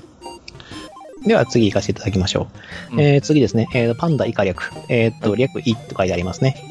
はい。えーと、冒険者の手引きね、この街の近くにはないみたいだけど、私も世界各所にある迷宮を渡り歩いていてね、えー、そこでも新米冒険者がたくさん集まってくるんだけど、あの子たちったらスキルポイントを振り分けてすらいないのよ。えー、でも得意武器が2種類あるような子は、スキルポイントを振る前にスキルツリーとよーくにらめっこしてほしいものね。えー、ソードマンなら仲間にアルケミストがいるか、範囲攻撃を習得できそうな仲間が単にいるかが判断材料になるから、場合によってはオノマーになって、そっちにポイントを振った方がいいのよね。え、私私は、えっ、ー、と、不意だから、剣と杖が装備できるけど、こちとら、えっ、ー、と、府県マスタリーのおかげで、どっちを装備しても大体なんとかなっちゃうのよね。羨ましいでしょ。まあ、うら、羨ましがられたことなんかないですけどね。えっ、ー、と、ママンが、えっ、ー、と、ブラニー族だから、えー、慣れで損しまくってるのよね。えー、三両ほふったなんて信じてくれる人、このマシには誰にもいなかったわよ。今持ってる剣、その三流のレア素材から作った新竜の剣なのにね、という、えー、回答をいただいております。はい、ありがとうございます。はい、なんかこれもちょっと特定のゲームが 頭をちらつくんですけれどもはいはい。そうね。えー、初心者向けの武器としては、まあまあ、あれですか。基本ソードマン、あるいは斧ということでね、書いてますけれどもね。うん。いや、あの、まあ、この理屈で言うんだったら、府県マスターに進めとけよってちょっと思うんですけど。まあまあ、そうですけどね。うん。うん、むしろね、そういう感じはありますけれども、ね、はい。うん。っていうのがあります。ね、斧をね、斧はね、人間が使うとなるとね、ちょっと難しくなってくるんですよね。あとはあれですね、細かい話をすると、じゃあどんな斧なのかっていうところもあるかな。ピオノなのか、オールアックスなのか、ね。ハルバートとオールアックス、バトルアックスなのかと。そうそうそう。その辺によってもだいぶ変わってきますね。うん。あのー、まあね、斧、斧はね、うん、結構やっぱり、ああ見えて結構、まあああ見えてっていうかもちろんなんですけども、結構使う人の筋力に依存するときが。うん。で、最初に一撃はいいのよ、最初の一撃は。はいはい。なんだけど、それを引き抜くっていうのは結構大変っていう、まあ。そうそう、よっこらしょうとしなきゃですからね。そうそうそう。むしろそっちに力使うんですよね。うん。そう、あの、重さと筋力でめり込んじゃうからね、歯が。深くそうそうそうそう。当たりどころが悪いと、それこそ、あの、プレートとかにめり込んじゃったりなんかすると、これはことですよ。本当に。場合によっては抜けなくなったりしますから、手放して、どっか武器を拾わなきゃなんない。そうそうそうそう。そういうこともあるので、まあ、案外、斧っていうのもちょっといろいろ考えないといけない要素は強い武器かなという気はしますけど、ね、まあ、そうなるとやっぱりメイズとかハンマーとかの方が。うん。そうそうそうそう。うん。だから僕なんかやっぱり、それで行くんだったら、フレイルとかもありかなっていう気がするんですよ、フレイル。うん、フレイルね。フレイルはやっぱちょっと熟練がいるかなっていう気がするんで、僕はやっぱメイスメイスマンですね。確かに、ね、メイスファイターかなって思っちゃうな。うん。フレイルは、あのー、ね、結構やっぱ技術がいりますね。確かにね。うんうんうん。あのー、あれは結局スナップを効かせて、こう、勢いをつけなきゃいけないし、やっぱ攻撃のテンポが遅れるんですよね。他の獲物と違ってね。そうそう、あの、跳ねっかりがありますからね。そうそうそうそう。そこのやっぱり技術はやっぱあるかな。うん、っていう気はしますね。はい。はい。なんでね、まあ、あとね、斧はね、ドワーフなものっていう意見がやっぱあると思うんで。そうね。それはまあ常に付きまとってくるでしょう、うん、そこは。人が装備する以上何かしらのやっぱこう、ポイントが欲しいですよね。うん、そうですね。それはあると思います。はい。そのところかな？のところですかね。じゃあ、次行きましょう。うん、では、えっ、ー、と、いおり黒ロワネさんからいただいております。はい。はい。えっ、ー、と、戦士志望の若者へ話をするいおり。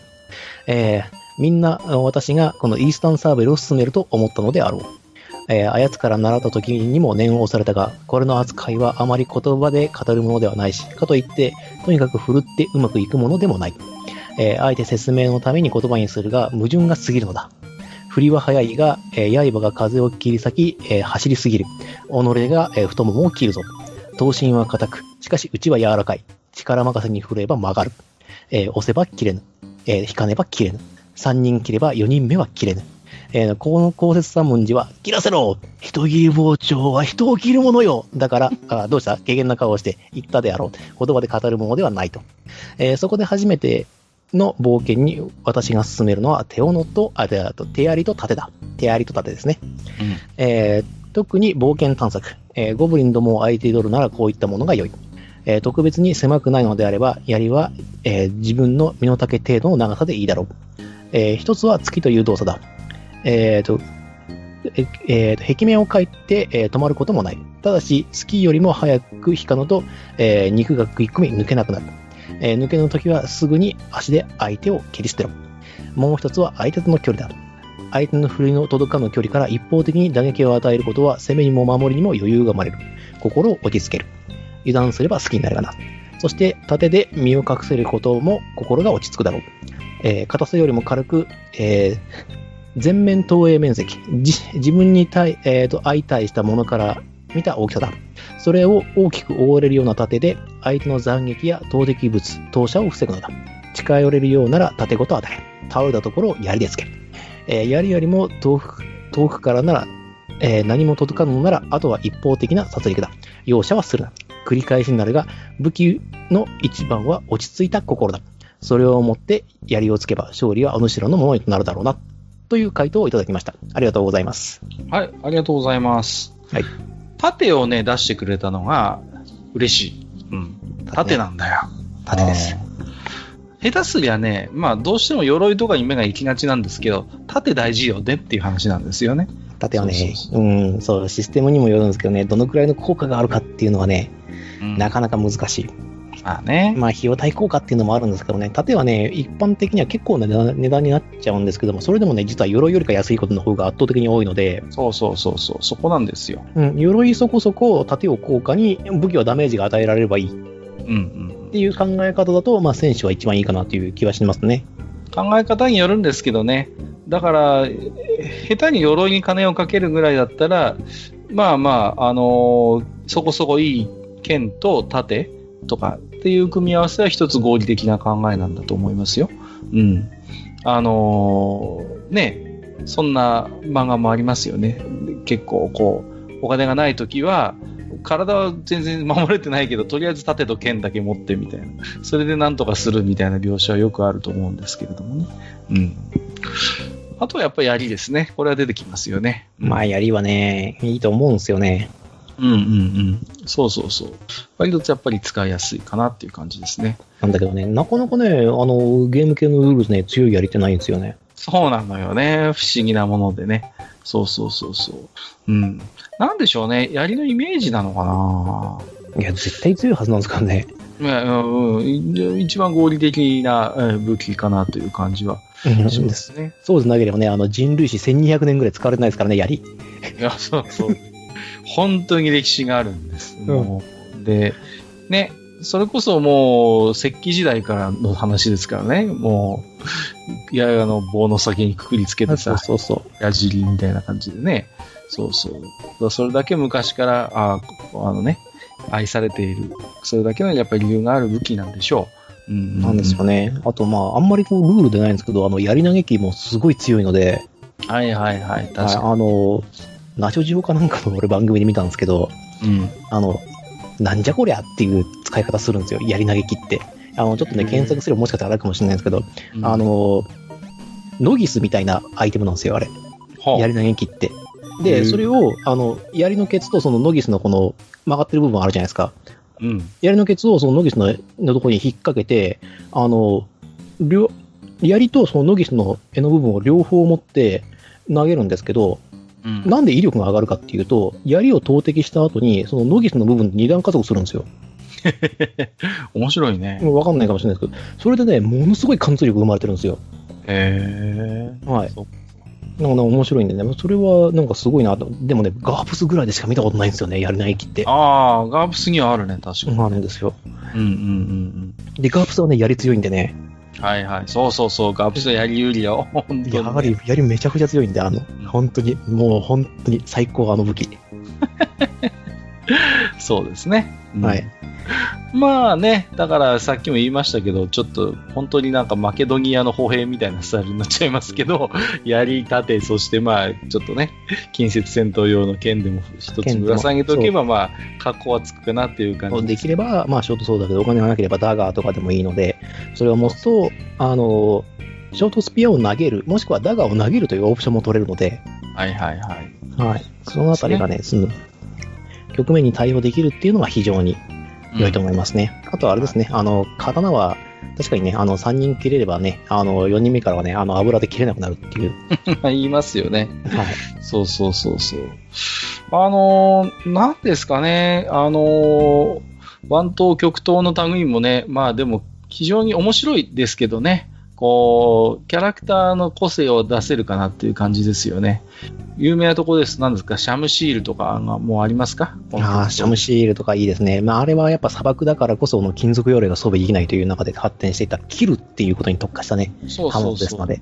そうなんですよね。でそんなことすると、実はあのそんな歴史がありつつ、じゃあもう板金鎧で最強じゃないかっていう時代が実は終わった瞬間に来た大公開時代で、これがまた流行るっていうね。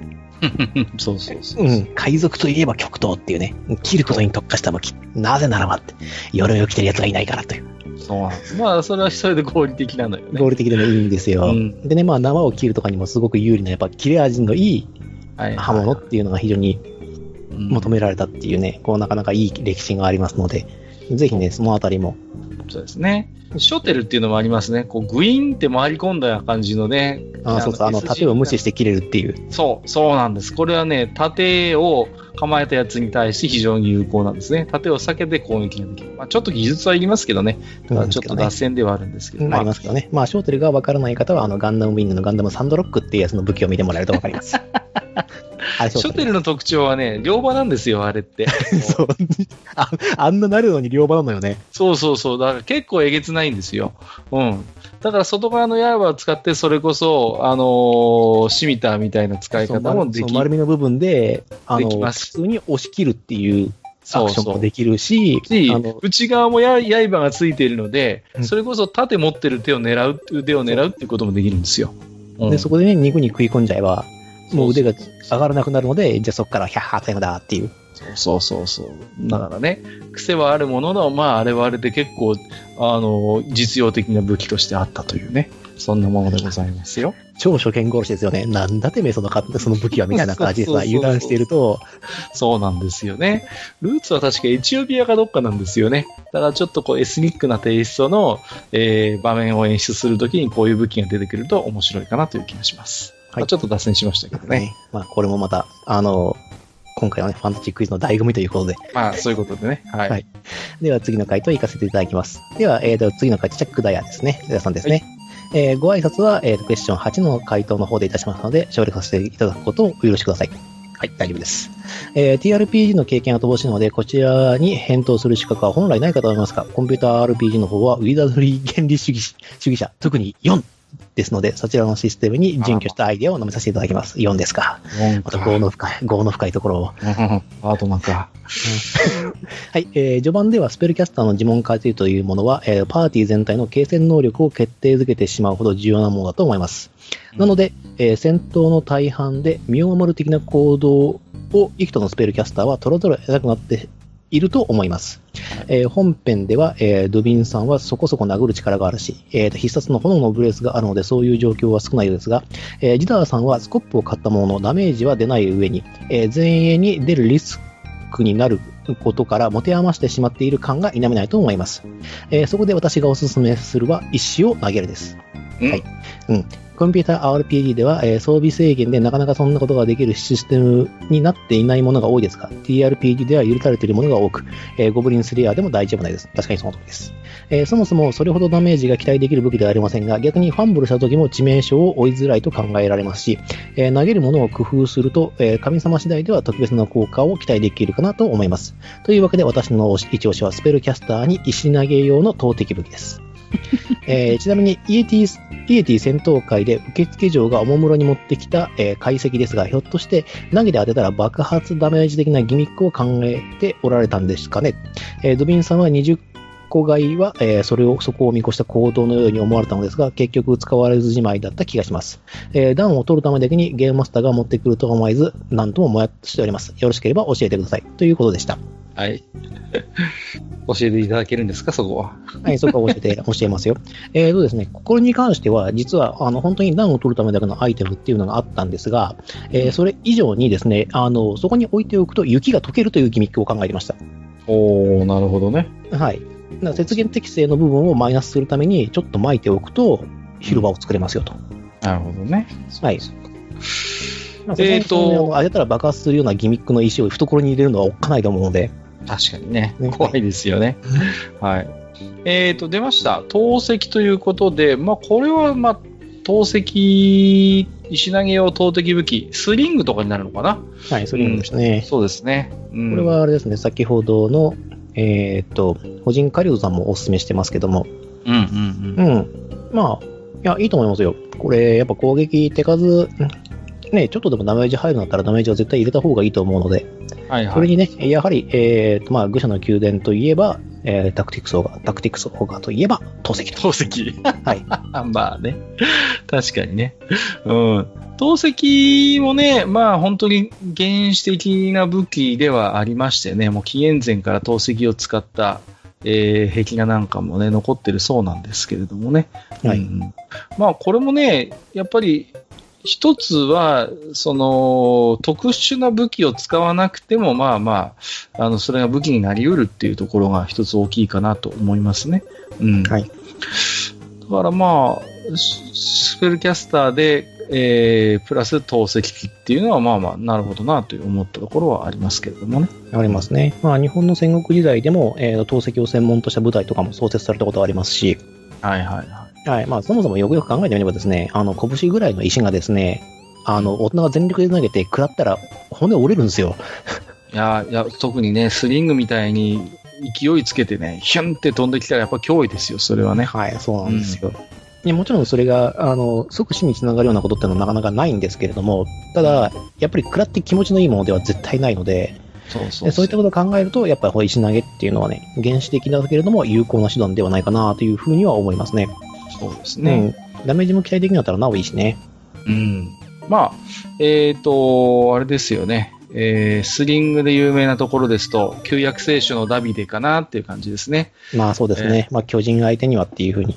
ゴリアテをね、えー、あのスリングで、えー、石、それこそ拳台の石1個でほふってね、で、素早く近づいて首を切り落としたなんていう話が旧約聖書にありますけれども、一番おそらく、あれですね、透析で有名になった英雄といえば、旧約聖書のダビデかな。ダビデでしょうね。あまあ、ありますけどね、僕の知る限りだと、あと日本と中国ではやっぱその石投げの英雄っていうのはいるので、はいはいはい。はい、やっぱり、それだけそのね、やっぱりあのメジャーな武器ではあったんでしょう。あったん変わりどころとしてはね、ボーラーっていうのがありますね。はい。あまあ、あれも狩猟用の武器。あれは、えっ、ー、と、期限どこでしたっけ、ボーラーって。ボーラーはね、南米だと思いますよ。アフリカか南米どっちかだと思いますけど。そうですね。四足銃の足に引っか、あの、引っ掛けて転ばせるという。そうなんです、そうなんです。あのですね、いくつかな、あの、枝分かれした縄の先に、こう、重りがついてるんですよね。うん。で、これを振り回して、えー、っと、動物の足に絡ませて生け取ってしまうという、まあそういう武器があるんですけれどもね。ただこれもね、要はブンブンぶん回して勢いつけて投げますから、あの、それこそ足に投げなくたってね、うん、頭とか当たりどころ悪ければ十分な殺傷力が出る武器ではありますけれどもね。うん。はい。まあ、考え方次第ですよね。これをね、うん、やっぱあの、TRPG ならではのこう行動ができるので、そうですね。うん、石を投げるっていう行動を一つとっても、割といろんなことができます。そうそう、だからそれこそ単純に武器以外にも、今言ったボーラーであれば、獣の足止めに使えたりとかもしますし、やっぱりね、うん、まあ石が全然ないような場所っていうのももちろんあるでしょうけれども、まあね、あのそういう何かっていう時には手軽にこう、弾を調達しやすい他の武器よりは、うん、っていうところもあるでしょうから。まあ、これも一つ、うん。あだと思います。あと、あの、やぶみみたいに、例えばその石に手紙をくくりつけて投げる。そうそうそう。っていうような行為も、ね、これはね、あの、弓など近すぎるような場合とか、うんうん。とかだとかなり有効な手段ですよね。そうです。まあ、あとはね、スリング一本持ってればね、それこそこう火炎瓶じゃないけれども何かこう油に火をつけて、こうね、布を固めて、それに火をつけて、それこそ火矢の代わりのように使ってみたりとかね。何かとロールプレイの中で融通の利く選択肢が広がる武器ではありますので、はい、まあ、これも一つ初心者用として持ってても、決して高いものでもないしね、スリングそのものはね。はい。うん、ありかなという気がしましたよ。その通りなんです。で、ちなみにね、あの、僕、私ことジダーが持っているスコップなんですけど、あれはですね、あの、墓守のための、こう、まあ、手列 そして、あの、持っている武器でして、まあ、あくまでも、殴って使うためのものではないと。いう。フレーバーですか。フレーバーですね。ショベルナイトみたいにメイン武器ってわけではもちろんないですね。もちろんなくてですね、私がメインとしているのは、あの、バルクスっていうふうに言われている司祭杖でして、これは持っていると、はい、えっ、ー、と、司祭の、えっ、ー、と、魔法、格子判定の時にプラス2っていうすごい強い音量を受けられる武器なので、えっ、と、これを外してまでそのスリングを持たなくてもいいかなっていうふうに、私自身が判断して、うん、あの、その司祭杖の方を持ってます。なぜかというと、私のメインは魔法だから。なるほどね。っていうのがあります。で、そうでなければ、あの、えっ、ー、と、スリングを持つことは実際には考えていました。でもまあ、私ダメージ出してもしょうがないんでね。なるほど。はい。そうです。まあ私はね、あの、アンダーテイカーとしてできれば生きていきたいと思ってるんで。どっから聞いたことあるの？最近なんか引退したとかしないとか。はい。はい、えー、ありがとうございます。ありがとうございます。では、えっ、ー、と、今回の問題の最後になります。えっ、ー、と、コメガさんからのお便りを読ませていただきます。はい。えっ、ー、と、おすすめの武器ですか？月の目ですが、ダガーをおすすめします。うん。えー、メイン武器にはなりませんが、メイン武器を落としたとき、なくしたとき、間合いや場所の問題で大きな武器が使えないとき、荷物をなくしてサバイバルをしなくちゃならないとき、木を削ったり、植物のツルや紐を切りたいとき、えー、懐から短時間で取り出せるダガーは武器としても道具としても持っていて損はないはずです。えー、時事点としては、えー、手斧も同様に便利ですが、どちらか一方とすると、やはりダガーやナイフでしょう。あと、武器にもなる道具になってしまうかもしれませんが、えー、鍵縄もパーティーに一つあると、お仕事によっては役に立つことがあるかもしれません。というお便りをいただきました。ありがとうございます。はい、ありがとうございます。うん、やっぱりね、これは出てくるでしょう、当然、ダガー。あこのね、もう、ダガーはね、持ってなきゃダメ。もうこれはもうダガーが手斧は持ってなきゃダメ。これはもう本当にね、常にも逆に持ってて当たり前というかね、まあ、もうある種のちょっとしたこう、冒険者のたしなみに近いところがありますからね。うん。多分、多分ですけど、俺が想像する冒険者って、こういうダガーとかを一品物とかにするんじゃないですかね。ああ、こだわってね。こだわって。わかります、わかります。ダガーもね、面白くて、それこそ初心者からベテランまで、ね、結構ね、幅広く使える武器としてありますし、まあ、そのバリエーションも面白いですよね。これはね。うんうん。まあ、本来はというか、例えば中世ファンタジー的なところでいくと、探検っていうのは、まあ、あの、馬から落ちてこうね、はい、隙を見せた相手に対してとどめの一突きを加えるときにこう探検っていうのが使われますよね。はい。で、やっぱりそういう非常に実用性が高い武器で、組みついた時なんかにはい、手軽に相手のとどめを刺すことができるという、まあそういう結構、はい、残酷な武器であったりもしますし。ね、まあ、うん、あの、ルールによっては、あの、組み付き状態でも使えるみたいな。そうそうそう、そうなんです、ね、ルールもありますからね。うん、やはりね、ダガーはね、持っていて損はありません。もうぜ、あの、絶対というわけじゃないですけども、あの、とにかくね、これが役に立たないことっていうのはまずないので、ダガーが。うん。まあ、これはもうね、一番王道な回答王道ですね。あの、だって描写はしないけど、絶対冒あの冒険の中で一回ダガー使ってますから。はいはいはい。その描写がないだけであって、うん、そうそうそう、そうだよね。これもね、極めるとバリエーションが楽しいので、そのキャラクターの一つ特徴付けにも役に立ちます。例えば、ソードブレーカーにしてもやっぱりダガーの一種です、あれはね。はい。で、相手のね、長剣の切っ先を受け止めて、バギッとへし折るなんていうね。そういう。かっこいいけど使いづらいところを持ってきますね。ねいや、何を言ってるんですかガヤンのメイン武器じゃないですか。メインガヤンネットは見たことないですけどね、他に。まあね。今、今存在を思い出しますよ、ガヤンネットの。ガヤンの特殊装備で。そうそう、捕獲術ですからね、ガヤンは。まあ、もうちょっと現実的なところに行くと、パリングダガーっていうのもあったりしますね。パリングダガーは自由ですね。あとは、あれマンゴー種とかですか。マンゴー種、ね。いわゆるその受け専用のダガーっていうですね。うんだから、どちらかというと守備的に使うやっぱり武器ということでね。うん、はい。だからダガーの世界とも侮る中で、はい、ダガーを極めたら、やっぱりそれはそれで非常にこう、くせ者になる戦士が出来上がるというところですかね。そうですね。まあ、レイピアとマンゴー種っていうのは、一つ、こう、完成した、こう、二刀流剣士の、こう、匂いがして僕は好きなんですけどね。あのね、レイピアもね、まあちょっと初心者用の武器とは言い難いけれども、ビジュアルがね、非常にこう映える。映える。だからまあ本当にキャラ仕様でで全身図描くときにレイピアぶさぶら下げてたりなんかするとおって思う。ああ、やっぱ貴族を名乗るんだったらこのくらいのこうエレガンテは必要ですよね。まあ、たしなみとしてやっぱり必要でしょうね、そこはね。うんうんうん。そうそう。まあ、あとあの、ロードスの営業ですけども、やはりエルフが持つ剣だったらレイピアがいいなっていうのはちょっと個人的にはあります。正直なところ。そうですね。それはなんか、はい、うん、わかる気がしますね。はい。まあ、あとね、えっ、ー、と、何ですか？えっ、ー、と、鍵縄っていうのもね。はい、まあ、これはもう基本装備と言っていいでしょうね。はい。やっぱり一つあると、この辺もね。うん。はい、これはね、とても便利ですね。あの、ほとんどのゲームで入っている、あの、冒険者基本セットみたいなものがあるんですけれども、はい、その中には必ず入ってます。鍵縄。ああ、いますよね。確かにね。はい、うん。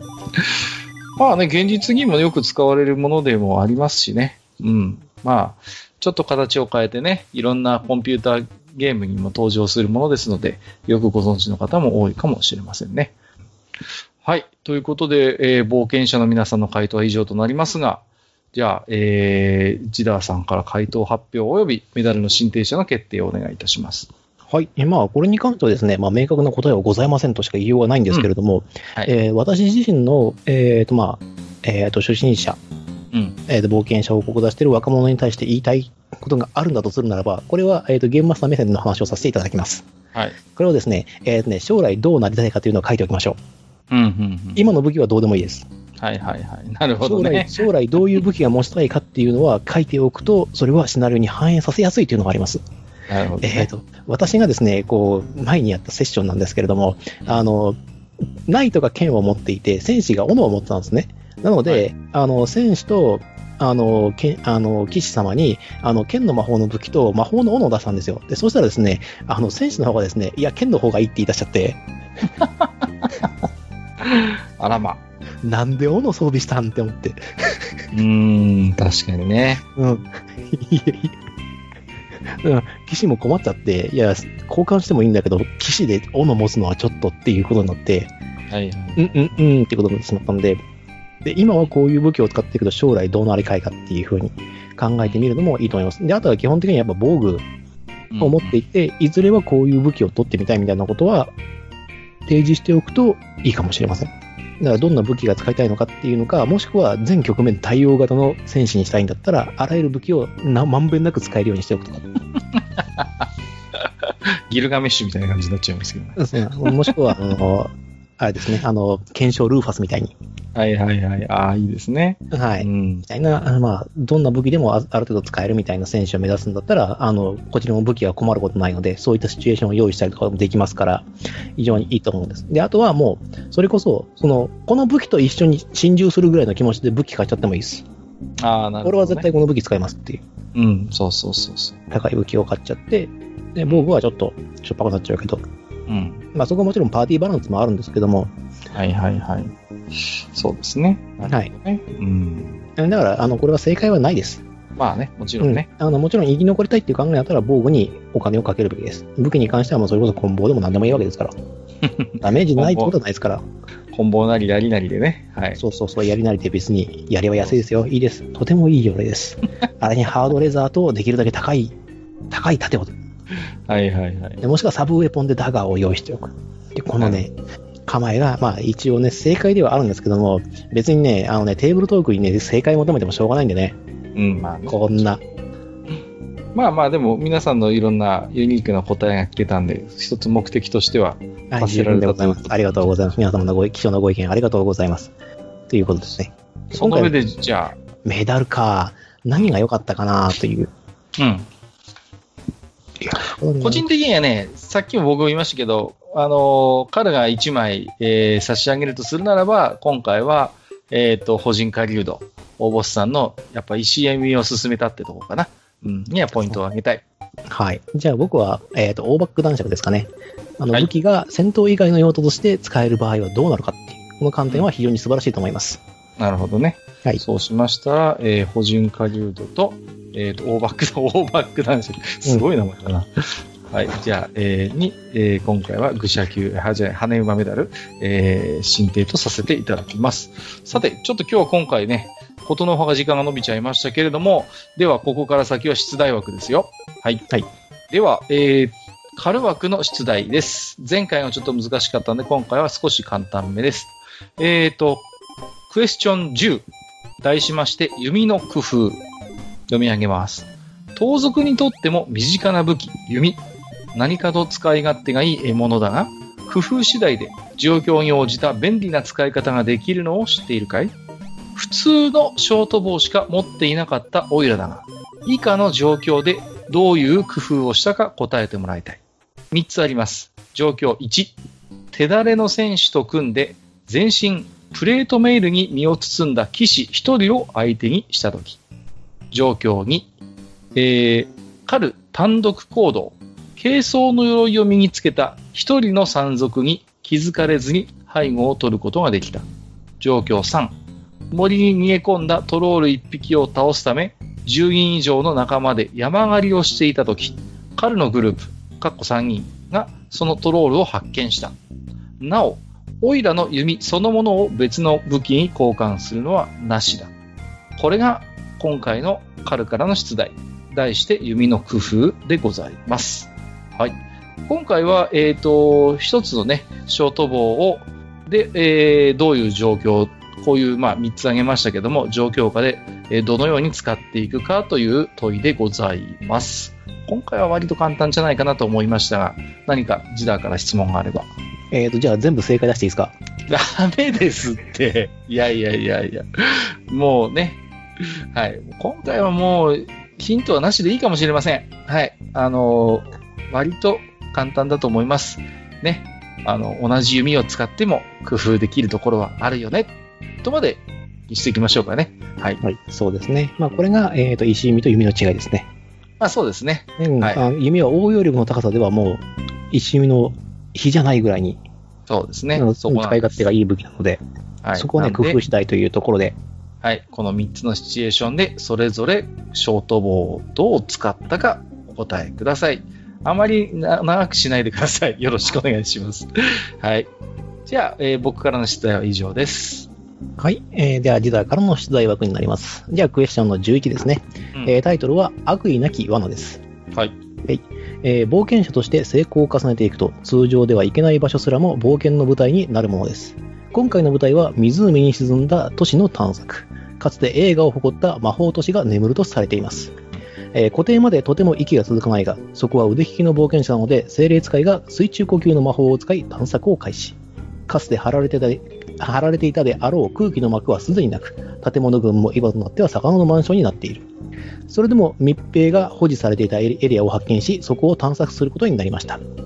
えー、そこは息苦しくはあるものの空気があり探索には困らなそうだったが念のために魔術師に明かりの魔法を頼んでお宝がないかを探しセキュリティのために残っていたトラップやガーディアンであったゴーレムなどの魔法生物を倒しそれらしい場所に来たことは来たのだがそこに眠っていたのは巨大なアイアンゴーレムだった。立ち上がりさえすれば10メートルは優に超えようかという巨体だったのだが、完成しなかったのか、それとも破壊されていたのか。鋼鉄の体はすっかり錆びついてしまっていて、鉄くず以上の価値があるとは思えなかった。部屋には資料が残されており、このアイアンゴーレムは人が乗り込むことで完成する兵器だってあることが分かり、コックピットにはまだ何か残されているかもしれないとハッチを探し当て、えー、盗賊がこじ開けて中に入ってから事件が起きた。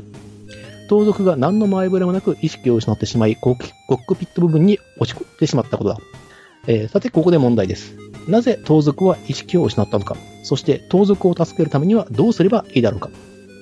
はい、ありがとうございます。はい。えー、題して悪意なき罠ということですね。はい。これは、簡単でしょう。ヒントを出すのは難しいな。うーん、っていう感じですけど、じゃあヒント、うん、ヒントっていうか質問をさせていただきますよ。はい。うん。えっ、ー、と、まあその、盗賊というのは、はい、その、あれですか、一人でそのアイアンゴーレムによじ登って探索をしていたんですか？このタイミングでは。はい、そうです。このタイミングでは。うんうん。で、何の場合でもなく意識を失ったということは、何か事前に叫びの声とか、他のパーティーメンバーに注意を促すような言葉というのは発していましたか？発していません。していない。うん。なるほどね。難しいな。見えちゃってるだけにな。はい。うん、うん。そうですね。これはまあファンタジー RPG クイズではありますけど、ある意味現場猫案件かもしれないなっていう感じがしますけど。いやいやいやいやいや。ここまで言うとあれですな。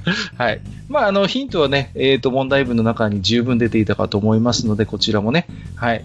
えっ、ー、と、正解狙いもよし、芸術点狙いもよしということで、いいかなという気がしますけれどもね。はい。まあ、ちなみにですね、ここ書き忘れたんで一応言っておきますけど、あの、戦士、戦士、盗賊、えっ、ー、と、神官、えー、精霊使い、魔法使いという、この基準パーティー、6人パーティーで言っております。はい。わかりました。えっ、ー、と、明かりについてはあれですか、その、魔法の、えっ、ー、と、要は、灯火だけで、松明とか他の何かそういう手段は取ってない、ランタンとか。はい、取ってないです。取ってないですね。はい。はい。わかりました。大体これで分かったかな？今回は割と問い、えー、10も11も答えやすいかなという印象がありますけれどもね。はい。それでは最後に、えっ、ー、と、回答方法の確認でございます。えっ、ー、と、希望者は冒険者名も書き添えてお答えください。